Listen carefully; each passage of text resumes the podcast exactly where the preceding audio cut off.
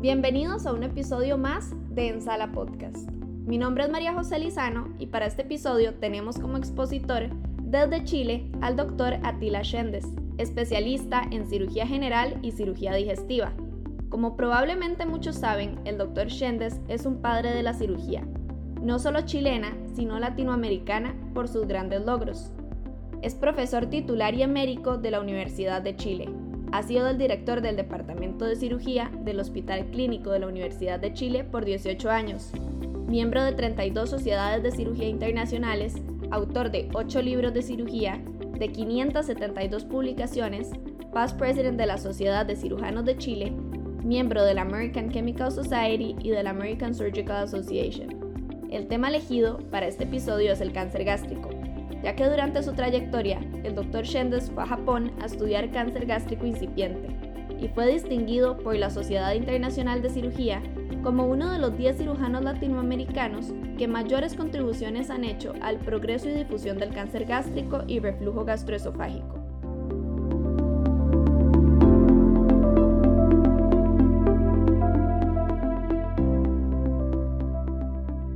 Buenas tardes, doctor Shendes. Es un honor que nos acompañe el día de hoy y nos comparta un poco de valiosa información sobre cáncer gástrico. Muy buenas tardes, queridas alumnas y alumnos de pregrado de medicina. Es un honor para mí, un placer compartir con ustedes brevemente algunos conceptos generales sobre este importante cáncer que realmente en algunos países de Latinoamérica es la primera causa de muerte por tumores malignos en cada uno de los países. Tengo que contarles que yo empecé hace 52 años con esto, cuando yo estaba, era un residente de cirugía y tuve la oportunidad de ser invitado al primer curso de cáncer gástrico incipiente que hacía Japón. Durante dos meses estuve allá, aprendí todos los conceptos modernos de de estudio y tratamiento de cáncer gástrico y los traje de vuelta y los difundí primero en Chile y después en Latinoamérica. Así que puedo decir que soy un pequeño padre del cáncer gástrico en toda Latinoamérica. Yo lo que quiero contarles como una hoja de ruta, generalidad del cáncer gástrico, epidemiología, diagnóstico, tratamiento y conclusiones una visión global que les permita a ustedes comprender las bases o los, aspectos más importantes de esta patología. Cuando ustedes abren un libro y buscan neoplasias gástricas frecuentes, hay obviamente como 25 a 30 entre benignas y malignas. Y obviamente yo lo que quiero concentrar o dejar en ustedes es que hay algunas lesiones benignas y otras malignas que son lo importantes que conocer. Entre las benignas, por lejos, los pólipos fúndicos son muy frecuentes, que es porque aparecen cuando uno toma omeprazol, y ahora mucha, mucha gente toma omeprazol por el reflujo gastroesofágico y son lesiones benignas. El otro tumor importante es el GIST gástrico, después le voy a explicar, y dentro de los malignos, el 95% es el adenocarcinoma. Y nosotros vamos a hablar del adenocarcinoma. Los adenomas o el linfoma MALT son poco frecuentes y no tienen mayor importancia. También tienen que saber que es muy importante cuando ustedes revisan, ¿no es cierto?, un paciente con cáncer gástrico, por ejemplo, revisar la biopsia y qué dice la biopsia y muy frecuentemente se habla de displasia. Y eso es, hay que clasificarlo muy bien. Es un patólogo moderno, moderno y muy experto, pues clasifica negativo para displasia, es decir, la biopsia no tiene ninguna alteración histológica, indefinido para displasia, porque muchas veces cuando ustedes toman biopsia de un tumor, toman tejido inflamatorio y entonces se ve tejido inflamatorio y no se ve tumor. Entonces se habla de indefinido para displasia. Después está la displasia bajo grado, la displasia alto grado y carcinoma in situ, que solo está en la mucosa. Y después está el carcinoma intramucoso o submucoso. Y obviamente el cáncer avanzado. Solamente una mención a los GIS gástricos, porque es una cosa muy frecuente que ha ido aumentando, curiosamente, en paralelo al aumento de la ingesta de omeprazol. Estos GIS gástricos hace 30 años no se conocían. GIST significa gastrointestinal stromal tumor. Es el GIST. Y se origina de aceros intersticiales de cajal que están ubicados en la capa muscular y habitualmente son marcapasos con actividad eléctrica que generan motilidad, motilidad gástrica intestinal.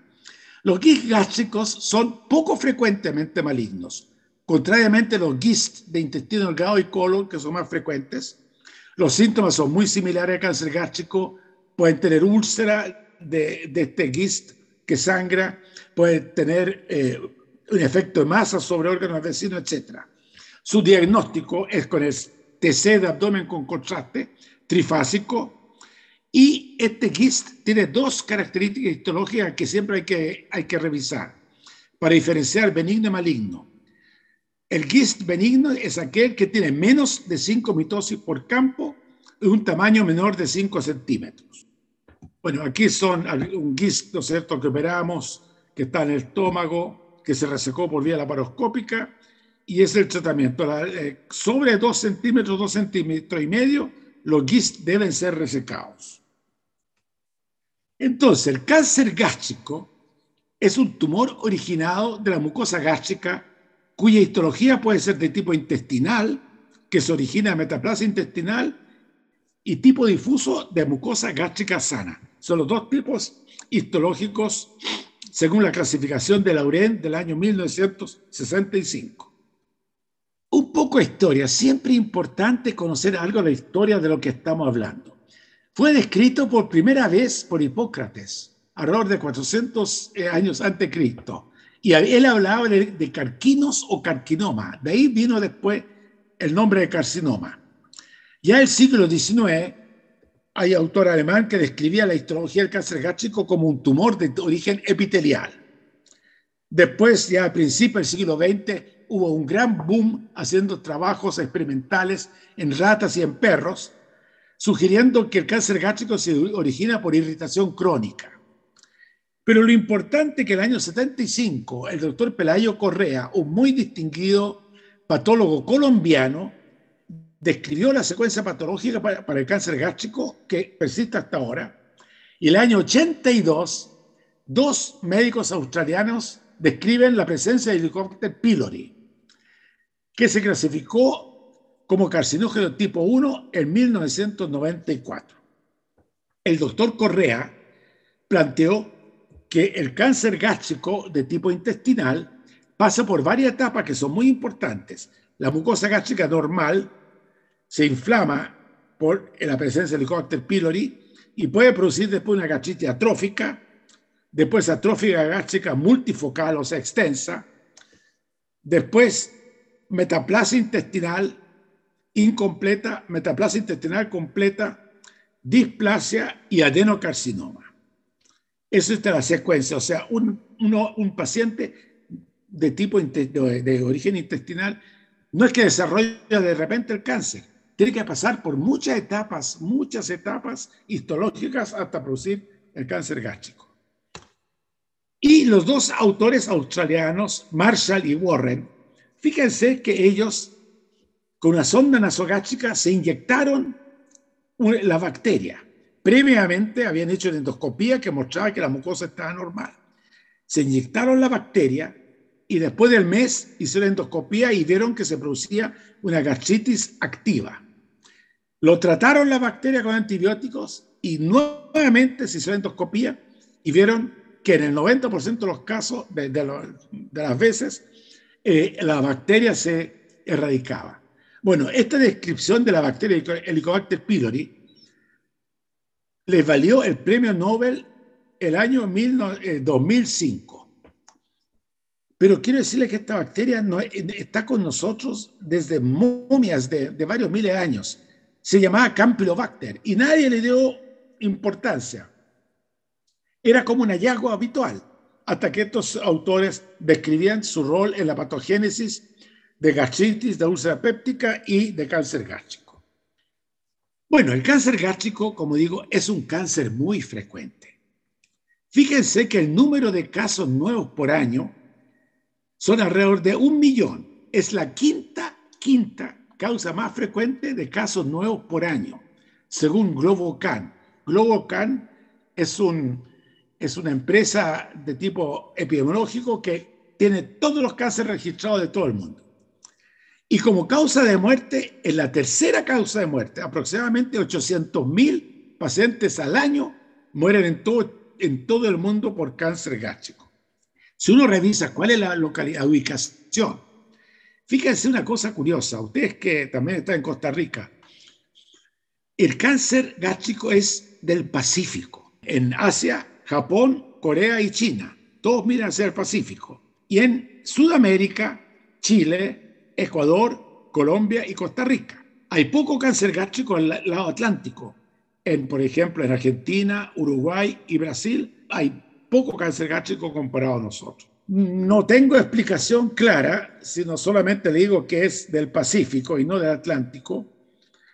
Hace muchos años se vio que los esquimales en Groenlandia, que comían pescado ahumado, casi 60% desarrollaban cáncer gástrico. Pero me imagino, Chile nosotros no comemos pescado ahumado, muy raro. Me imagino en Costa Rica también y Colombia debe ser muy raro.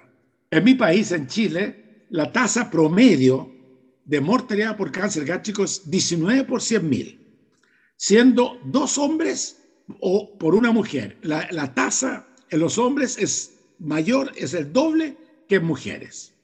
Ahora, factores de riesgo para cáncer gástrico Actualmente el cáncer del estómago se divide en cáncer cardial, que son del tercio superior y de la unión gastroesofágica, y en el cáncer no cardial, que son los del fondo, cuerpo y antro. Fíjese que el Helicobacter pylori tiene un odds ratio o un riesgo relativo de casi 3, que es muy grande para el desarrollo del cáncer gástrico distal, no cardial, mientras que para el cáncer, para el cáncer cardial no tiene relación. El cigarrillo es importante en ambos. La obesidad, muy importante asociado al cáncer cardial por el reflujo. Y las comidas sanas, mediterráneas, como vegetales y frutas, tienen un menor odds es decir, disminuye la incidencia de cáncer gástrico, ambos, tanto cardial como no cardial, si ustedes hacen una ingesta crónica de estos vegetales y frutas sanas. El Helicobacter pylori, eso sí que quiero decirles, en la inmensa mayoría la bacteria es asintomática. No tiene relación con anchazón, meteorismo, acidez, no, es, es asintomática. En un porcentaje pequeño puede inducir una úlcera gástrica o una úlcera donal. Y en un 1% de los pacientes, a largo plazo, puede inducir un cáncer gástrico. Por eso es que se habla de carcinógeno tipo 1 porque induce, puede inducir un cáncer gástrico. Y, por ejemplo, tenemos un estudio muy bueno en China, que en el año 95 estudiaron 3.365 pacientes con Helicobacter pylori. A la mitad lo trataron con erradicación y a la mitad con placebo. Hicieron un seguimiento a 15 años plazo. Y fíjense que en los erradicados había un 40% de, de menos desarrollo de cáncer gástrico comparado con placebo. O sea, realmente importante la erradicación, pero no, va, no baja 100%, sino que baja un 40% la posibilidad de desarrollar cáncer gástrico. Ahora, el cáncer gástrico incipiente, esta es la definición internacional, es aquel tumor que infiltra hasta la submucosa, independiente del tamaño y de la presencia de metástasis linfática. Y el cáncer gástrico avanzado es aquel que infiltra la capa muscular, subserosa, serosa o extraserosa. Esa es la clasificación que todos usamos en el mundo. La sintomatología del cáncer precoz en el 80% de los pacientes o más es asintomático, no tienen síntomas, es un hallazgo. En el 20% que sí tiene síntomas puede ser una dispepsia vaga, como que tiene una intolerancia a algunas comidas, un dolor abdominal muy leve, un poco de reflujo, cosas realmente no típicas. Mientras el cáncer avanzado sí tiene dos o tres síntomas muy importantes. Una baja de peso, que no se explica por el paciente, la anorexia muy importante. De repente el paciente está bien y dice, siento que no, no tengo hambre, no sé por qué. Y tercero, eh, muy importante la presencia de anemia crónica, que, tiene, que se presenta en el 20% de los pacientes y también es muy importante, no, se, no vayan a cometer, cometer el error, doctores, de ver una anemia en adultos y tratarlo con fierro. Inmediatamente tienen que hacer endoscopía por el cáncer gástrico y coloscopía por el cáncer del colon derecho. Así que eh, eso es muy importante conocer estos síntomas. El diagnóstico. El diagnóstico se establece actualmente por la endoscopía digestiva alta. Esta endoscopía permite una visualización directa del tumor. Se puede hacer tinciones, especialmente en cáncer incipiente. Se deben tomar biopsias, mínimo cuatro, pero ojalá más de cuatro, porque con menos de con cuatro o menos, la positividad de la biopsia es cerca del 80%. Si es cinco o más, ya sube a noventa y tanto por ciento, ¿no es cierto?, la, la detección de cáncer gástrico. Y también la endoscopia permite tomar el test de ureasa para la detección de Helicobacter pylori, aunque a mí personalmente, que yo he hecho un poco más de 50.000 endoscopías, yo siempre he tomado biopsia porque me permite ver la mucosa gástrica. El test de ureasa solo dice hay o no bacteria, pero no dice si hay gastritis crónica, si hay metaplasia intestinal, si hay una displasia, etcétera, etcétera. Ese es, es particularmente una, una costumbre mía. Entonces, endoscópicamente, la Sociedad Japonesa de Cáncer Gástrico clasificó el cáncer incipiente en tres tipos. El tipo 1 que es prostruido, el tipo 2 que es plano y el tipo 3 es excavado como una úlcera. Y el tipo 2 se divide en tres subgrupos. Tipo 1 prostruido, el tipo 2A son levantado, el tipo 2B plano y el tipo 2C eh, deprimido. El más frecuente de todos es el 2, 3, el 2C y el 3. 70% de los cánceres incipientes son de tipo deprimido o excavado. Por lo tanto, la, la diferencia con úlcera péptica benigna es muy importante. Y el tipo, el cáncer gástrico avanzado se clasifica según la clasificación de Morman de 1926, que habla del tipo 1, protruido, el tipo 2, ulcerado circunscrito, el tipo 3, ulcerado infiltrante, y el tipo 4, la linitis plástica o infiltración extensa. El más frecuente de avanzados es el tipo 3, el ulcerado infiltrante, después el tipo 4, que es el infiltrante, después el tipo 2 y finalmente el tipo 1 es el menos frecuente. Histológicamente, entonces, es muy importante si tú eres de tipo intestinal y tipo difuso. Hay diferencias muy importantes. El tipo intestinal, como vimos, se origina en metaplasia intestinal. En general es, paciente de mayor edad, más en hombres, y se origina en zonas de alto riesgo epidémico, por ejemplo, en otros países. Habitualmente se ubica en el cuerpo, el tercio medio y tercio inferior, y cuando da metástasis, tiende a dar metástasis hepáticas por vía hematógena. Mientras que el carcinoma de tipo difuso se origina en estómago sano sin relación con el Helicobacter pylori. Es de personas jóvenes, especialmente mujeres, y está en zonas de bajo riesgo, endémico.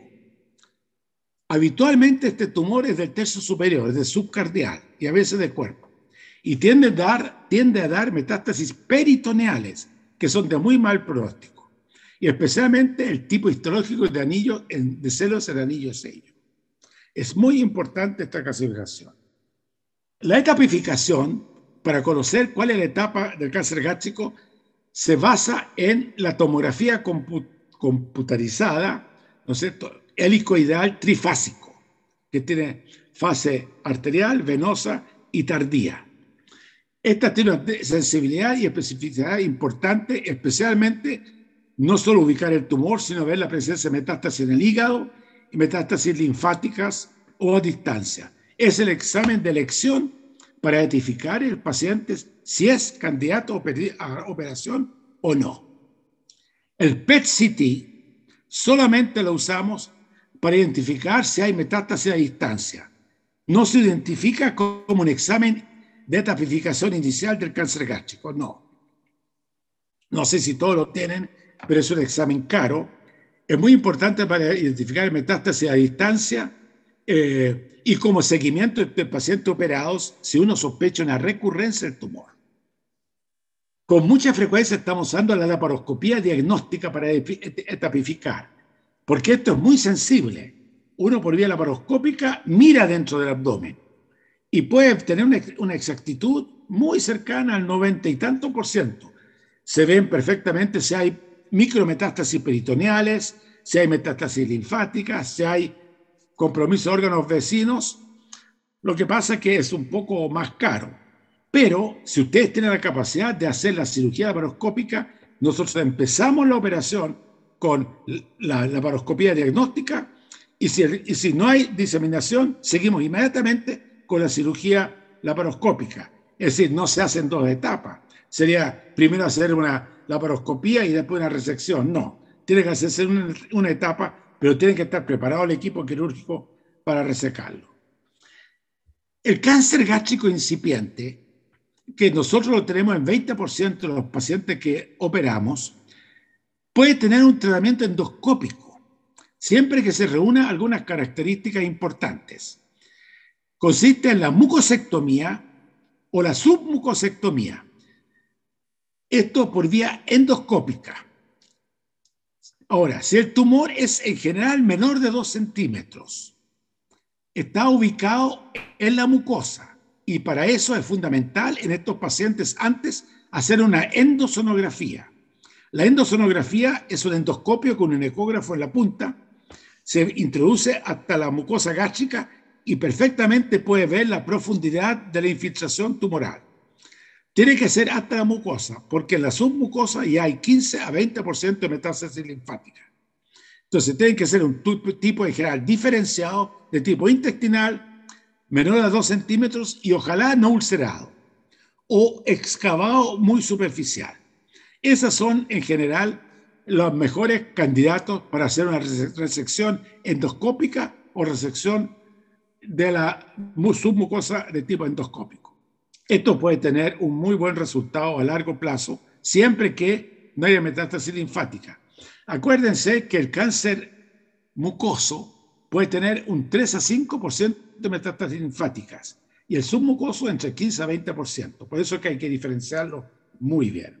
Entonces, el, el tratamiento quirúrgico básico de un cáncer gástrico y de todos los cánceres es, primero, resecar el segmento del estómago comprometido y segundo, resecar las barreras ganglionares. Si el cáncer es incipiente, T1A, que llega hasta la mucosa, ustedes pueden hacer o una resección endoscópica o una gastrectomía laparoscópica.